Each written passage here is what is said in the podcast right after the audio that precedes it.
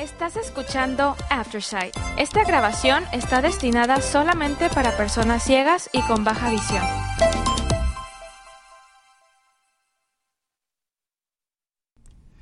Gracias por acompañarnos en oración semanal. Mi nombre es Waldemar Pérez.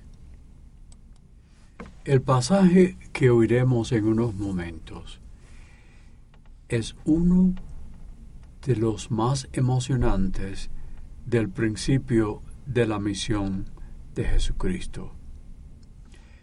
El cuadro que aparece es en Cafarnaún, que fue llamado tierra de consuelo.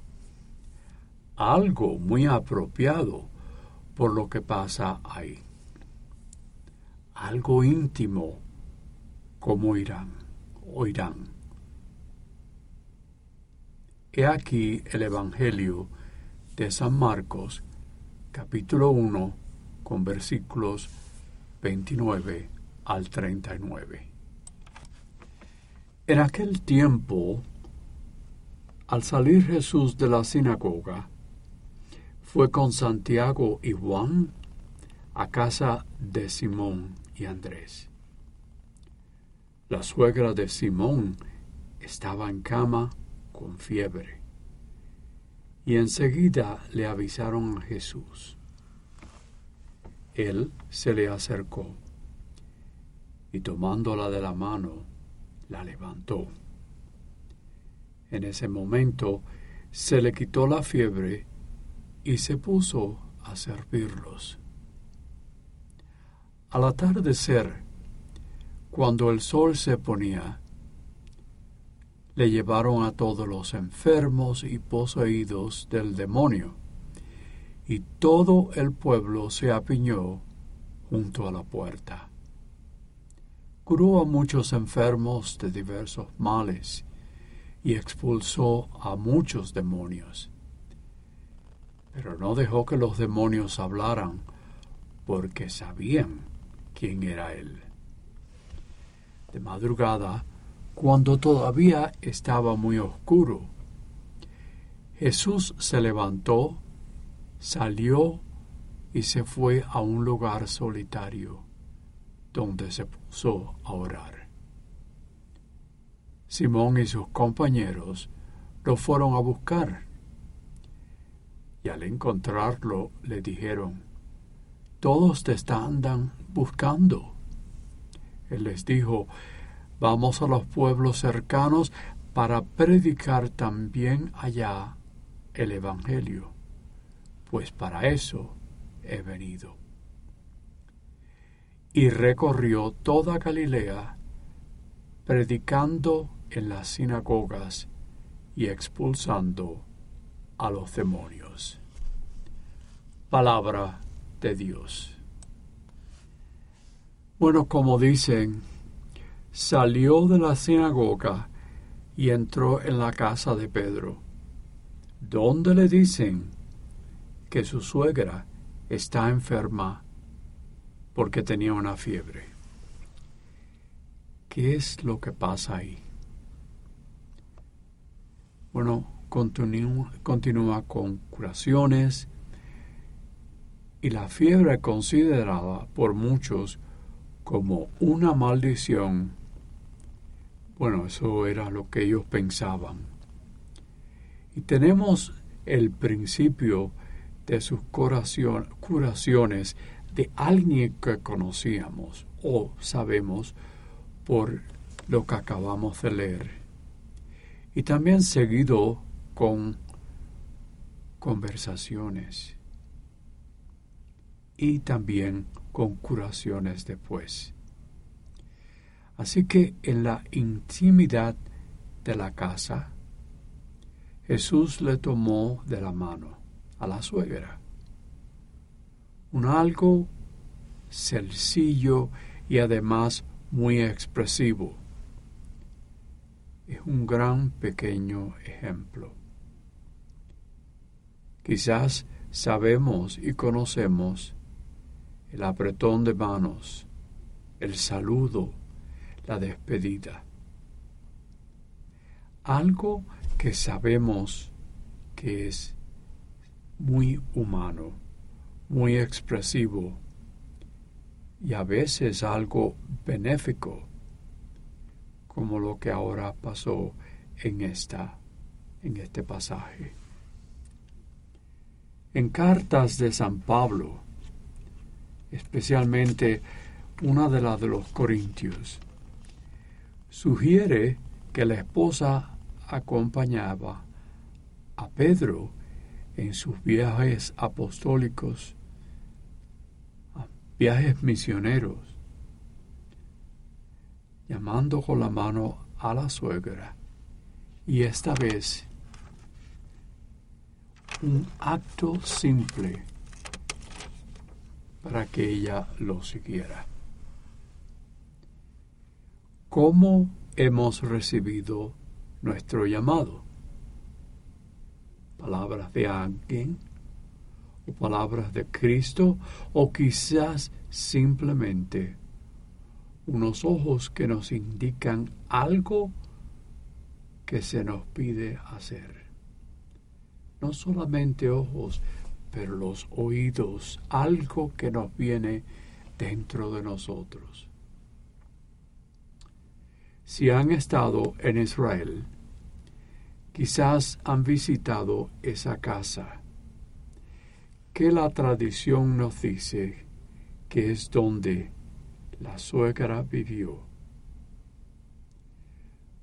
con Pedro y la esposa y sus hijos quizás. Es en Cafarnaún y es una iglesia ahora. En el medio de la iglesia y cubierta con un cristal se puede ver lo que había allí, la casa donde éste pasó y a solo unas dos cuadras de ahí hay una sinagoga. Fue ella donde Jesús enseñaba. Y fue ahí donde curó al hombre con una discapacidad.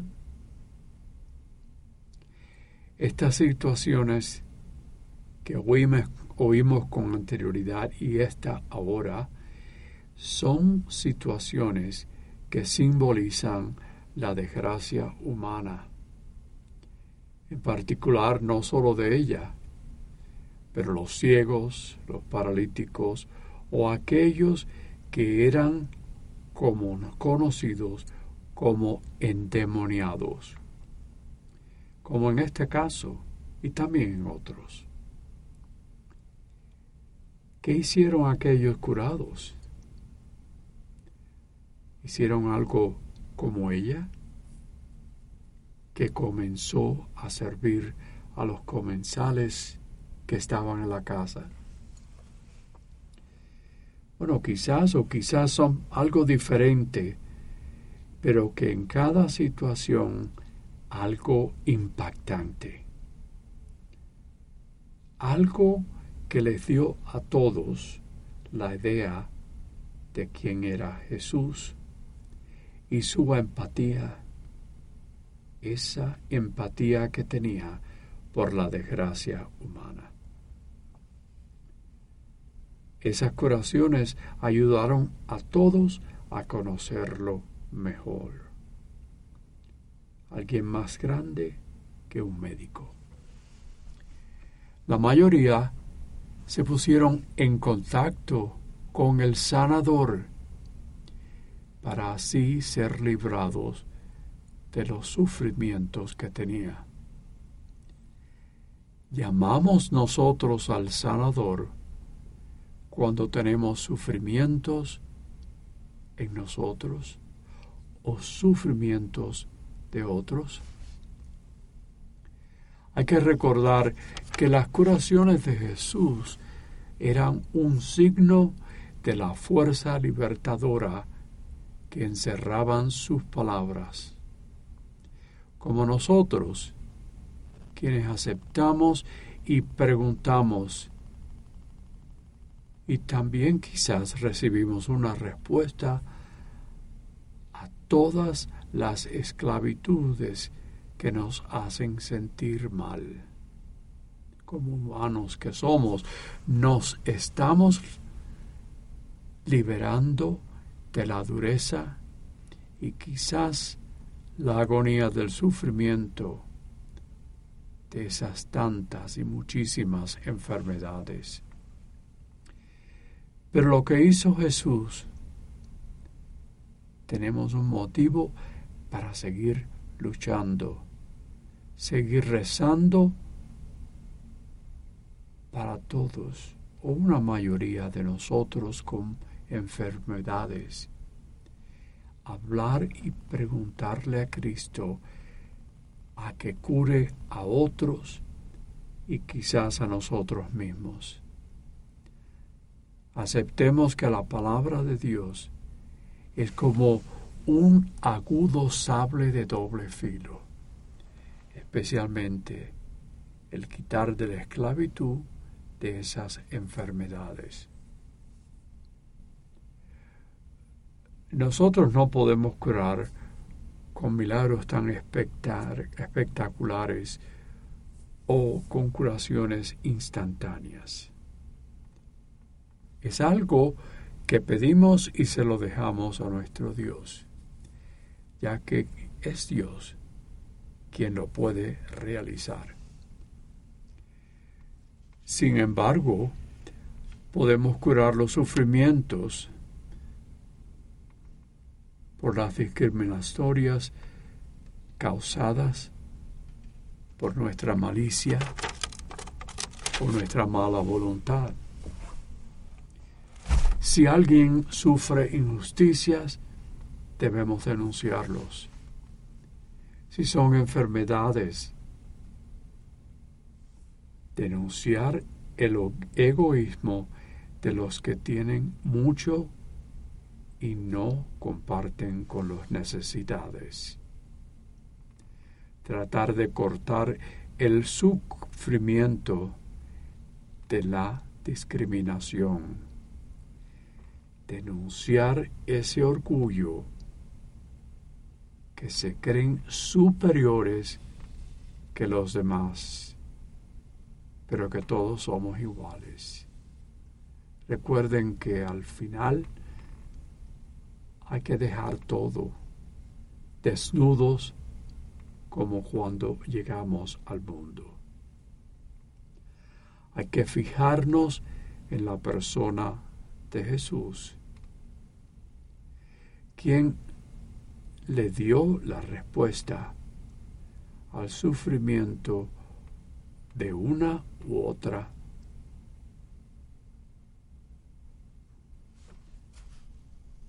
enfermedad. Muchos son cuidados por doctores, enfermeros y enfermeras y los que cuidan en aquellos lugares de sanación. Todos ellos, aunque ellos, no sabiéndolo, son realmente las manos de Cristo. Diferentes que nosotros, que al igual somos las manos de Cristo. La vía de Dios, la vía de Cristo es la fe. Y que con la fe ofrezcamos ese amor y pedirle por nosotros y que continuamos con Él por esa jornada de vida. Amén, amén, amén. Ese gran pasaje de la curación de la suegra de Pedro nos da una oportunidad para rezar por alguien, sea un familiar, un amigo o amiga o alguien que conozcamos. Comenzaré con cada una de las oraciones con la palabra que. Y ustedes piensen o hablen de una persona a personas y continuará, continuaré con palabras para que esas personas sean curadas. Mandamos nuestras palabras a Dios para que ese Dios sea el que cure a esas personas. Así que empecemos. Que esta persona tenga el deseo de ser curado o curada. Que el dolor de la enfermedad que esa persona o personas tenga cambie a esa persona a la buena salud. Que ella o él reciban lo que necesita para que su curación, curación ayude a esa buena salud. Que ambos tengan el cuidado de la presencia de ellos en cuerpo, espíritu y mente. Que todos ellos tengan paciencia con el tiempo necesario para que esa curación aparezca. Que todos se den cuenta de la gran manera que sus cuerpos tienen, su mente y espíritu, de esa gran capacidad que necesitan y que tienen para poder ser curados. Que los que cuidan de ellos utilicen lo que necesitan de la mejor manera que sea para que ellos sean curados. Que aquellos que tenemos en mente estén abiertos para recibir bien el cuidado, la bondad y la compasión que necesitan durante ese tiempo de curación. Que todos estos que estén enfermos y que tenemos en mente descansen bien y que recuerden ese abrazo divino que Dios tiene y que confíen en esa presencia divina que los ayuda. Que tengan momentos para conocer la belleza y alegría alrededor de ellos y que esa belleza y alegría los sostenga durante el tiempo que lleve la curación. Que tengan esperanza en sus corazones y en ese amor de Dios que necesitan para recibir la curación. Y esa persona a quien estamos en mente, ponga sus manos en su corazón para recordar el poder del amor que tienen en su cuerpo y del amor y curación que reciben de nuestro Dios. Que Dios los bendiga a todos, aceptando ese amor que reciben por familiares, amigos, doctores, enfermeros y otros que los ayudan. Y esto se lo pedimos a nuestro Dios por su Hijo, el Señor Jesucristo, que vive y reina con el Espíritu Santo por los siglos de los siglos. Amén. Y también que recordemos a nuestro Dios de generosidad y amor, que nos llama a ser discípulos de su Hijo Jesús, para también ser corresponsales de todos los dones que recibimos. Que abramos nuestras mentes y corazones a ser más conscientes y agradecidos de esos incontables bendiciones que recibimos que nos transforme por el poder de tu Espíritu a una vida de corresponsabilidad llevada por una oración llena de fe, de servicio al prójimo y de compartir con generosidad. Enséñanos a ser fieles siervos de tus dones, oh Dios para poder redoblarlos. Esto te lo pedimos por Cristo nuestro Señor. Amén. Y otra vez, muchísimas gracias por acompañarnos en oración semanal.